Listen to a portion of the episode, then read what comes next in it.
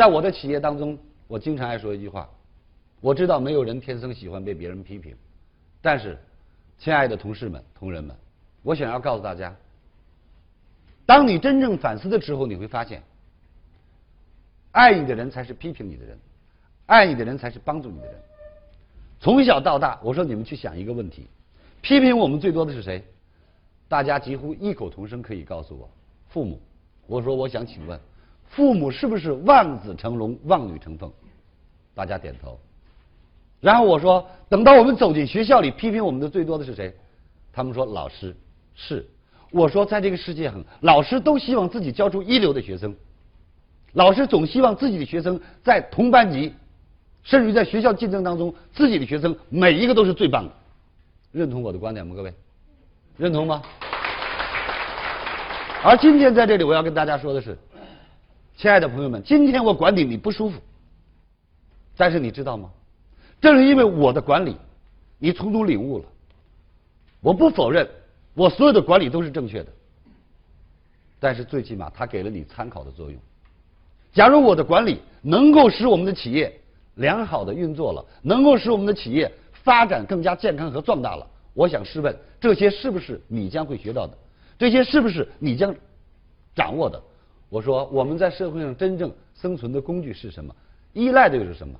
经过无数的专家发现调查，调查发现，我们在学校里所学到的知识，在我们一生中运用率可能只有百分之十五，而真正决定我们在社会上未来发展、未来壮大。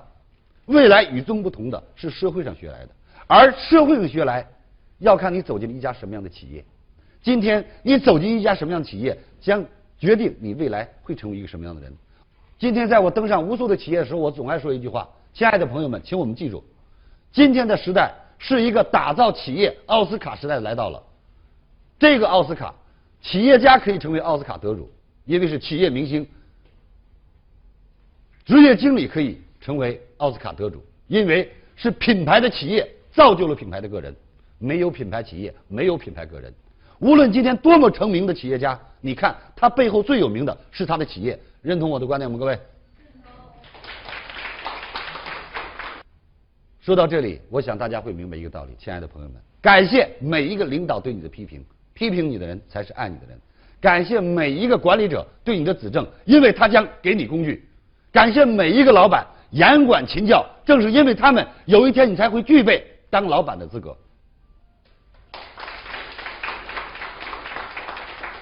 所以在这里，我跟大家阐述的第一个，这就是我所说的，是我们突破自我管理障碍观。